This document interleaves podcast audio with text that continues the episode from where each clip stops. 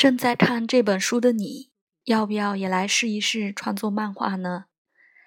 最近这段时间，如果做父母的了解哪些杂志在连载什么漫画的话，就更容易获得孩子们的尊敬。而要说怎样更能受他们崇拜，就是父母本人会画漫画了吧？听说做老师的人也有同样的体会，像漫画博士一样，手把手的教导学生学习画漫画的基础。已经成了师生之间最快捷的沟通手段。如今已经不是父兄长辈或者学校老师从孩子手中强行夺走漫画、撕成碎片的时代了。相反，越来越多的年轻人画着自己的漫画，并展示给其他人，以此来进行心灵的交流、交朋友。每次漫画大会总能聚集成百上千的年轻人，这些活动都有一个最重要的目的，就是通过漫画与自己不认识的全国同龄人交流。即使不这样做，我们一天二十四小时也可能会接触到漫画。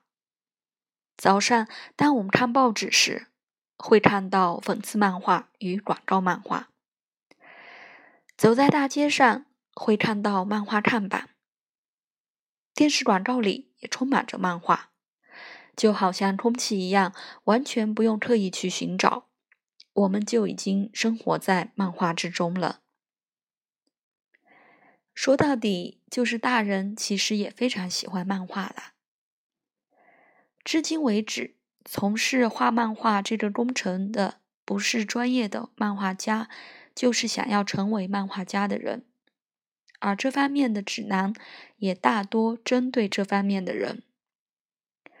但这本书并不是那样的专业书，而是针对业余爱好者，呃，不，正确说来应该是玩乐、有兴趣、练手和打发时间的人才对。当孩子们问爸爸：“你会不会画漫画呀？”画来看看的时候，你就可以说：“好啊，我画给你看。”然后真的画给他们看，孩子们一定会瞪大了眼睛，认真的看着你的作品。如果他们笑了，那也不是因为你画的不好或者看不起你，而是因为无比真切的感觉到父亲陪伴在自己身边而喜悦。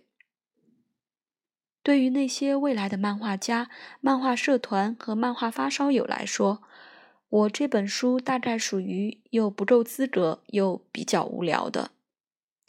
他们可以去选择更专业的指导书。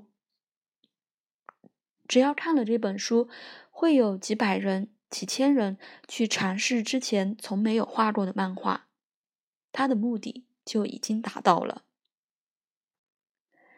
如果大家并不止步于绘画，而是用漫画来表达什么，将自己的意见传达给大家，让它成为沙漠一样枯燥乏味的现实生活中的一片小小绿洲，那对我来说就更是无上的满足了。